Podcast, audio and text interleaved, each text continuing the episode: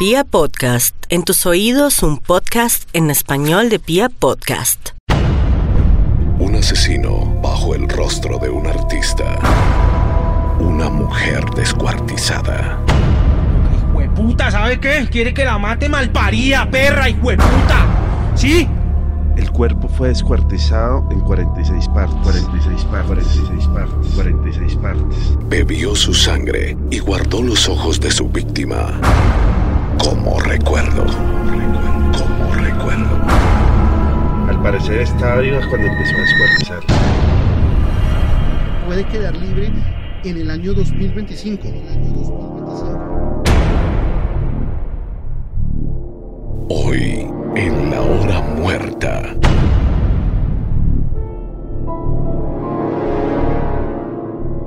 Los crímenes de Cínico.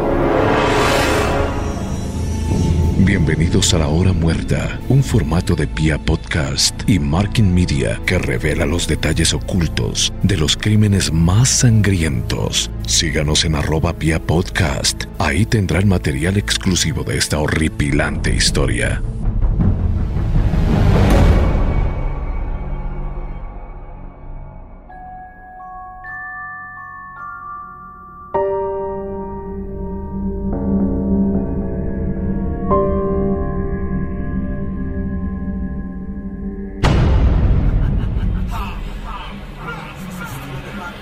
Barrio Las Cruces de Bogotá es un sector popular de la ciudad, reconocido por ser la cuna de muchos de los cantantes de rap de Colombia. Las difíciles condiciones sociales contrastan con su cercanía a los grandes centros de poder económico y político del país.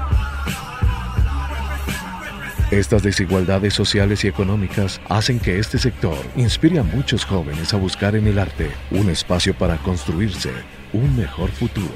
El jueves 2 de agosto del 2001, mientras Bogotá dormía en un pequeño apartamento del centro de la ciudad, uno de esos muchachos que podría convertirse en artista desvió su camino y pasó a cometer uno de los asesinatos más horrendos ocurridos en los últimos años en Bogotá.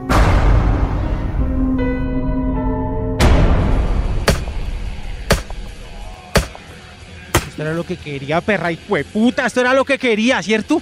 ¿Cierto? Estire esas manos, hijueputa, porque es que usted ya después ni de muerta hace caso, hijueputa. Perra malparida.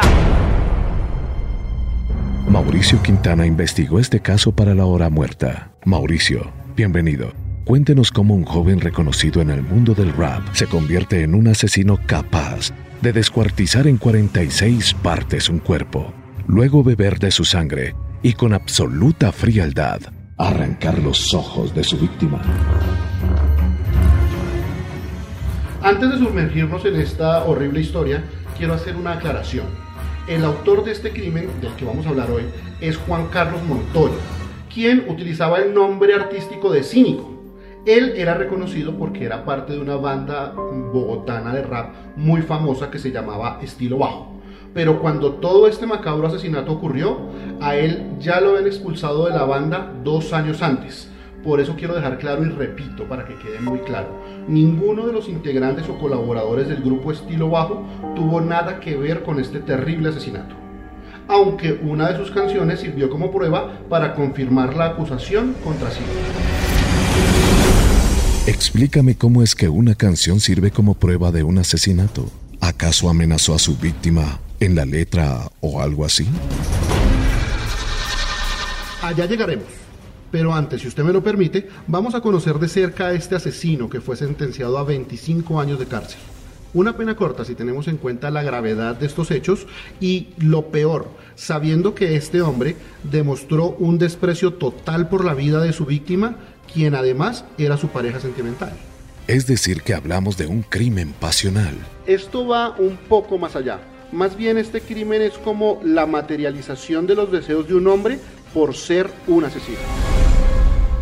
¿Cómo llegó a esa conclusión? Eso no lo digo yo realmente.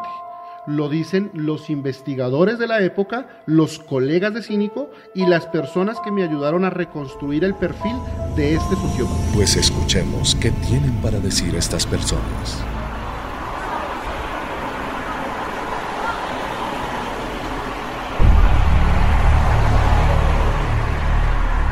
Ya nosotros, todo el grupo estaba pues reunido y todos parchados en las noches, porque casi siempre parchábamos en las noches. Y en esas, eh, pues todos freestyleaban o todos fumando, tomándose los chorros. Y en una de esas, pues Cínico, pues todas las noches era él se piró como con esos visajes. El man llega y dice que, ah, que póngame esta canción, pero que esta canción es re plena y tal. Entonces todos, bueno, vamos a ponerle la canción a ver con qué va a salir. Pero además de hablar de eso, ¿qué más pasaba con él? Y en esas, el man llegaba y ponía pa, una música y, pa, pa, y como metal era esa vuelta. Y pues todos trabados o algo, pues la gente se mal viajaba, ¿sí pilla? Entonces el man empezaba a contar como la historia de la banda y el man decía, no, es que esta banda es reparada en lo oscuro, esta banda es mera energía, que esta banda para hacer brujería y que la vuelta, pues el man empezaba como, como a mal viajar a todos, ¿sí pilla? Y en esas fue cuando pues yo decidí como abrirme del man, del parche, ¿sí pilla?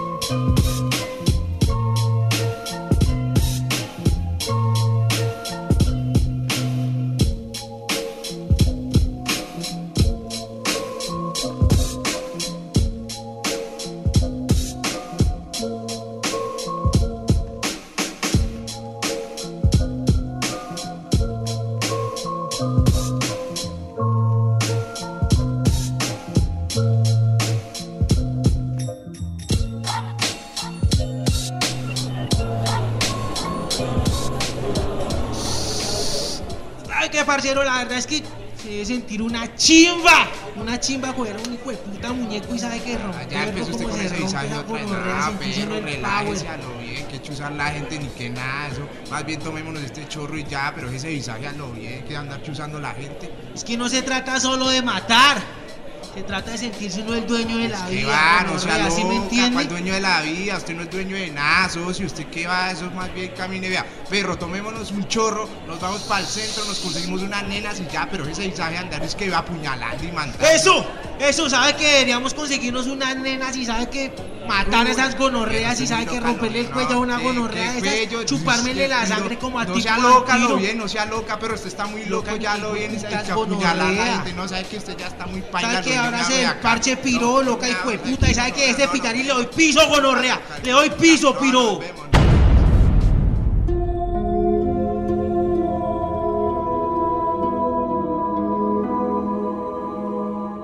Esa fue una de las tantas historias que me contaron de cómo este tipo tenía la fantasía de tomarse la sangre de alguien. Pero, ¿no sería que solo era producto de las drogas y de querer impresionar a sus amigos de rumba? Yo pensaba lo mismo, que de pronto el tipo había cometido el crimen en un momento de drogas y que lo que hablaba era pues por los efectos de la droga. Pero me encontré con el testimonio de una exnovia de Cínico y ahí comprobé que este hombre tenía ese deseo de matar desde hacía muchos años. Para proteger la identidad de esta mujer, la llamaremos Tania. Aquí está una exnovia de cínico y una víctima que se salvó de morir. Yo, yo no vi a Juan Carlos, sí, y pues en el barrio pues todo el mundo le decía cínico. Era, pues para mí era un pelado bien, era un pelado de casa, pero sabe que las mamás, las mamás siempre saben que hay algo ahí que no está bien y, y a mi mamá decía que no le cuadraba y yo nunca le hice caso.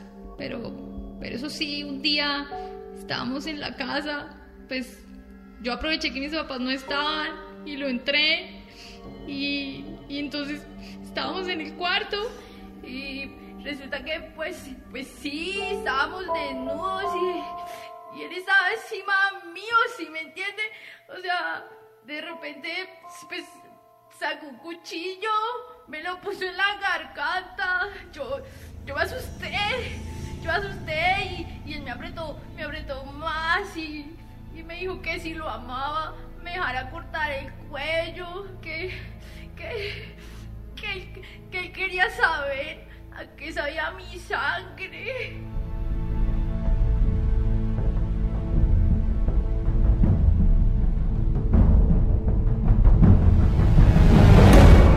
Esto es muy impactante.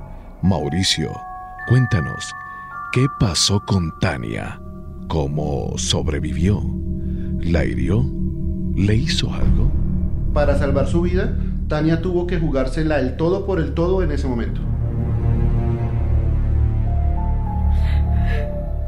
Fue cuando, fue cuando yo, yo no sé, mi Diosito es muy grande y yo no sé cómo me calmé, respiré y dije, si le peleo a este man, este man me mata. Entonces yo me acuerdo que le di un beso, le agarré el cuchillo y, y le dije que yo también quería, pero que si mi mamá me veía esa marca, no, y iba a empezar a preguntarme cosas que me abren el cuello, no, que si quería probar a, la sangre de un dedo, que igual el cuerpo, sabes, la sangre igual en cualquier parte. Y, y fue, y fue cuando me cortó la palma de la mano. Y luego me empezó a chupar la sangre.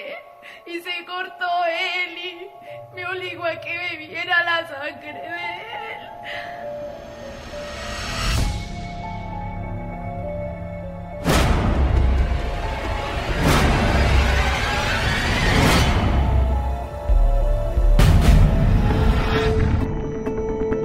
Esa fue la última vez que Tania vio a Cínico. Después, ¿qué hizo Tania? ¿Cómo se escapó de este monstruo? Aquí les dejo entonces esta última parte de la historia de Tania, que es un poco oscura, como para que vayamos perfilando el personaje y entendiendo un poco. Esa tarde, luego de que me cortó la mano, me hizo que le untara de sangre y todo. Yo le dije que se fuera, que se fuera porque mi mamá ya iba a llegar.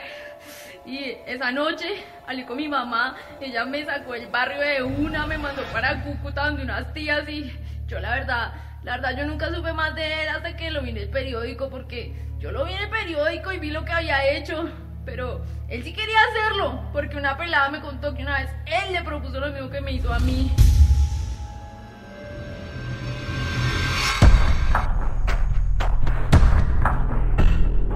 Hay algo que no me has contestado, y es la canción con la cual la fiscalía pudo encontrar culpable a Cínico de descuartizar en 46 partes a su expareja, beber su sangre y sacarle los ojos. Pues se trata de la trilogía de la perversión, una canción escrita y producida por Cínico en esa época en que pertenecía a Estilo Bajo. Introduzco en la boca el cañón de mi pistola. Acciono el gatillo, el fulminante explota. Esta es otra vez de que se va de este mundo. Ahora el problema es donde lo oculto. Miro a todos lados orilla. Observo que hay una alcantarilla. Allí lo introduzco y lo cierro con la tapa. Serás un buen alimento para las que atraen putas. Así como esta historia suelo hacerlas a menudo. El ídolo de la prensa en reportajes más crudos. No dejo ni huellas ni pistas que me delaten. El juego del masacre, ese es mi puto arte. Limpieza urbana donde todo está podrido. Este mundo de escorias humanas invadido. Todo lo que hago lo siento en lo profundo. Porque Con esta canción quedan demostrados esos deseos y fantasías por matar, por torturar, por degollar, en fin. Eh, esta canción sirvió de prueba en el juicio contra este asesino. De hecho, fue una de nuestras fuentes la que nos confirmó que ese día que capturaron a Cínico mientras visitaba la tumba de su expareja, en la patrulla en la que lo llevaban, él iba cantando esta canción. Por eso los detectives de la fiscalía conocieron este tema.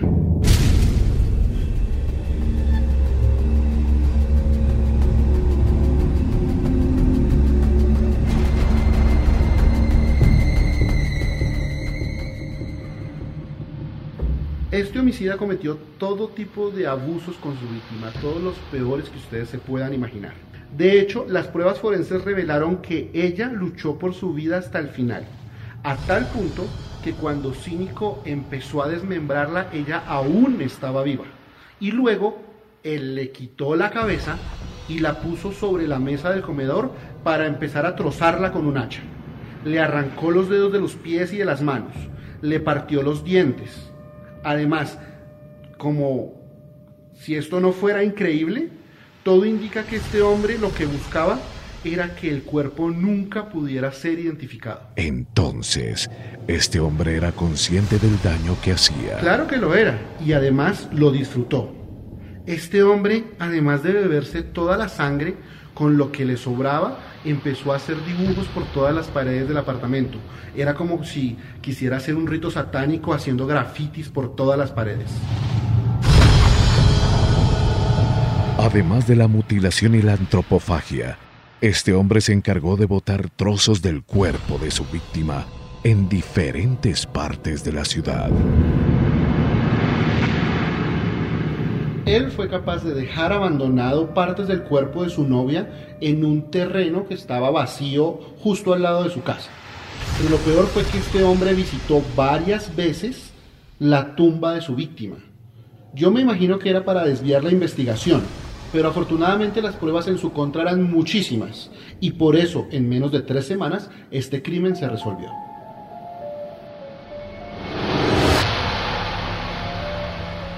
¿Cómo las autoridades lograron atar cabos tan rápido? Nosotros logramos hablar con uno de los investigadores de la fiscalía. Él, él, ya hoy en día está asignado a otro lugar en Colombia, él no está acá, pero en ese momento era uno de los investigadores de este caso y pues él nos envió un mensaje de voz, una nota de voz, que yo creo que va a aclarar muchísimo la psiquis de este asesino. Escuchemos esa nota de voz donde conoceremos nuevas revelaciones de este horrendo asesinato. En el caso de Juan Carlos Montoya, sindicado de asesinar y descuartizar a su novia, las pruebas eran irrefutables. Primero, hicimos labores de interrogatorio en el vecindario y tres vecinos nos contaron que la noche de los hechos, Montoya, conocido en el barrio como cínico, había pedido prestados baldes y traperos esos traperos los analizamos y encontramos rastros de sangre. Por otro lado, esa misma noche, revisando las minutas de la portería, encontré que los vigilantes del conjunto le llamaron cuatro veces la atención por el alto volumen de la música, pues estaba escuchando metal y eso incomodó a los vecinos. Oya no abrió la puerta en las primeras tres ocasiones y en la cuarta oportunidad que le llamaron la atención, abrió la puerta y el vigilante aseguró en la minuta que el hombre tenía una mano con sangre y al darse cuenta dijo que se había cortado con una botella. La imagen fue de las peores que haya visto como criminalista. Pasan los años y la verdad pienso que es el crimen más horrendo que en mis 20 años de trabajo haya visto como investigador forense y de criminalística.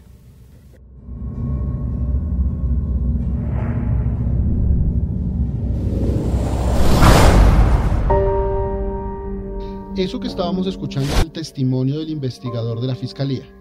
Él, básicamente y en resumen, nos contó cómo Cínico había dejado muchos cabos sueltos en su crimen, aunque la verdad es que él eh, aparentaba no tener nada que ver en el asunto.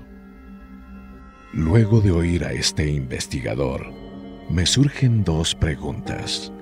La primera, ¿qué fue lo que vio él que lo califica como lo más horrendo que ha visto en su vida? Y la segunda, esa noche cínico Mientras cometió su crimen, escuchaba metal y pensaba que la canción de la trilogía del mal era lo que lo había inspirado para cometer este crimen.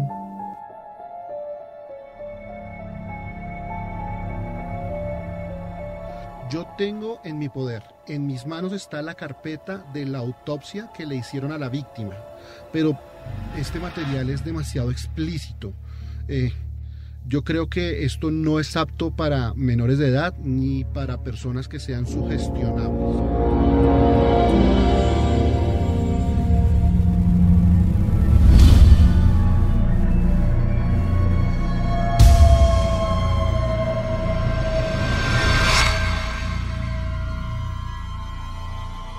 Frente a tu segunda pregunta, yo siento que la obsesión de Cínico con el metal era solo con un grupo en específico.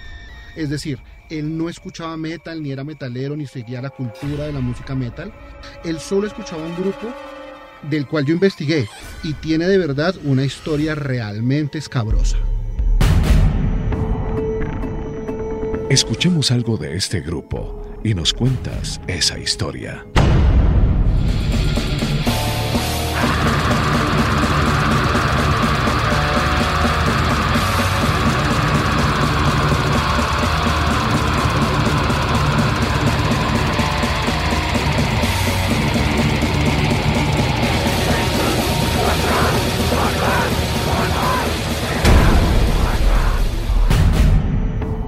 Que estábamos escuchando Watchers de un grupo musical que se llama Mayhem.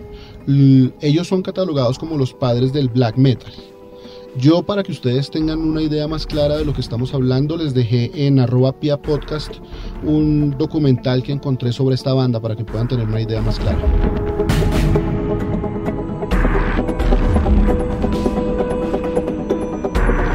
¿Qué era eso tan macabro de este grupo que le gustaba a Cínico? ¿Cómo un rapero bogotano se dejaba seducir por el metal?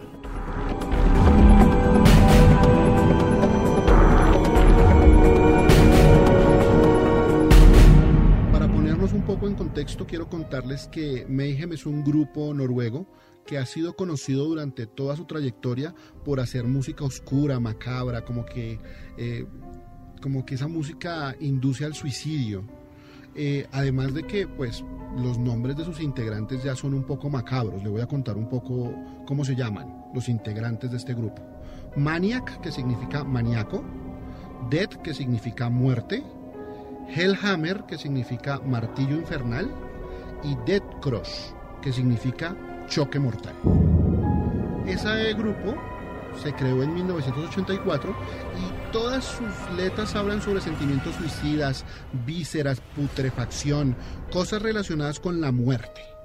Su cantante, Death, pues muerte, se cortaba con un bisturí en los conciertos y llevaba una cabeza de un cerdo que aún estaba sangrando como parte del decorado del escenario.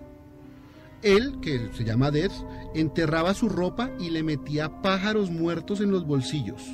Luego lo desenterraba con la ropa y se ponía esa ropa para el concierto porque él decía que quería sentir el olor de la muerte. Y adivinen a quién le gustaban esas prácticas. Pues sí, pues permítame contarle que en el momento en que capturaron a Cínico, él llevaba un pájaro muerto en su bolsillo y además en otro de sus bolsillos tenía ropa interior de su víctima manchada de sangre. Esto realmente es un poco, pues si uno lo escucha es un poco loco, pero siguiendo con la historia de Mayhem, resulta que eh, Death, que es su vocalista, se intentó suicidar algún día cortándose las venas. Pero cuando esperó durante un tiempo y se dio cuenta que no estaba muriendo, lo único que se le ocurrió fue pegarse un tiro en la cabeza para finalmente morir. Pero eso no es lo peor. Lo peor es que los pedazos del cráneo y el cerebro, pues que quedaron después de que él se pegó el tiro, fueron regalados por los miembros de la banda a algunos de sus fans y a los amigos más cercanos. Esto es demasiado retorcido. Además, después de que él murió, le tomaron una foto que luego usaron como portada de un disco porque esto yo creo que era lo que seducía o, o llamaba un poco a cínico, porque a él le parecía que la música debería ser una experiencia real. Así que la mente del asesino y el artista se unieron y terminaron cometiendo este horroroso crimen, que pues es un crimen en el que hubo descuartizamiento y antropofagia. Les repito, este hombre llamado Cínico, bueno, que le decían Cínico, pero que realmente se llamaba Juan Carlos Montoya, puede quedar libre en el año 2025, luego de que pague la condena que está, pues, que está pagando en este momento.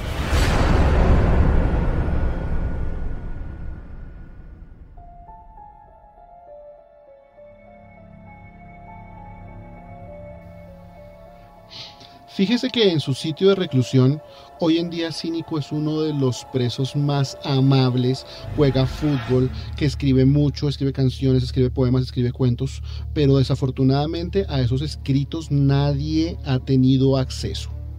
No le gusta hablar de lo que hizo y cuando le preguntan por ahí, alguien puede de pronto nombrarle el tema, él se refiere a su crimen como un error que cometió.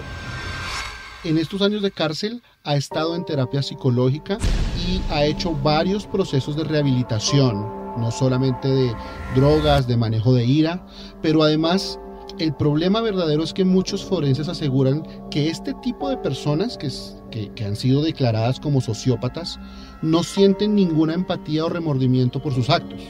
Entonces, esperemos que en el caso de Cínico no sea así, que toda esta amabilidad de la que se ha recubierto eh, no sea la fachada para que cuando él salga pueda volver a cometer otro horrendo crimen.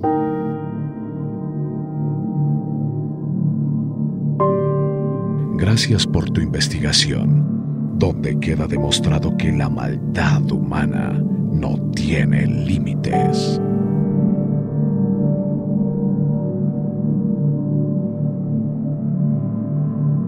Nos vemos muy pronto con una nueva investigación que ya tengo entre manos.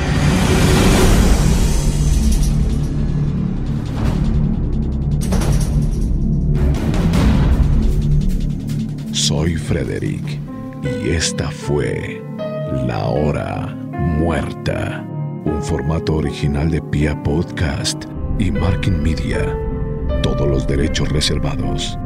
La próxima semana una nueva historia real, donde una mente siniestra profana una iglesia y su víctima aún no puede descansar en paz. Hasta pronto y recuerden cuidarse, porque la maldad humana no tiene límites.